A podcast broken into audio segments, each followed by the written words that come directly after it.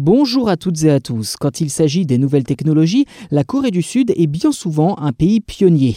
Le petit État asiatique n'hésite pas à investir massivement dans ce qu'il considère être l'avenir et clairement le Metaverse en fait partie. Dans le cadre du programme Digital New Deal, le ministère sud-coréen des sciences, des technologies, de l'information et de la communication souhaite subventionner les projets dont l'objectif est de développer le fameux Metaverse. Vous savez, cette réalité alternative virtuelle déjà conceptualisée dans Matrix ou Ready Player One dont on vous parle régulièrement dans ce podcast.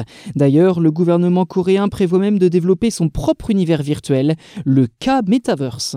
Ce sont donc 7,5 milliards de dollars qui seront alloués par le gouvernement au Digital New Deal afin d'accompagner le développement de plusieurs projets en réalité virtuelle et intelligence artificielle en lien avec le metaverse.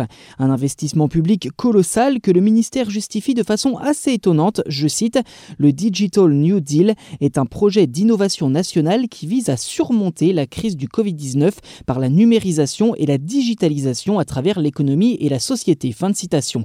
Le détail, ce plan a été annoncé l'été dernier et propose une enveloppe globale de 48,5 milliards de dollars, répartis à la fois dans les infrastructures de réseau, mais aussi le développement de l'intelligence artificielle et d'autres technologies d'ici 2025. Le gouvernement estime que ce programme devrait générer 900 000 emplois en Corée du Sud et booster l'économie locale, ce qui n'est pas sans rappeler le plan France 2030 mis en place par Emmanuel Macron en octobre dernier.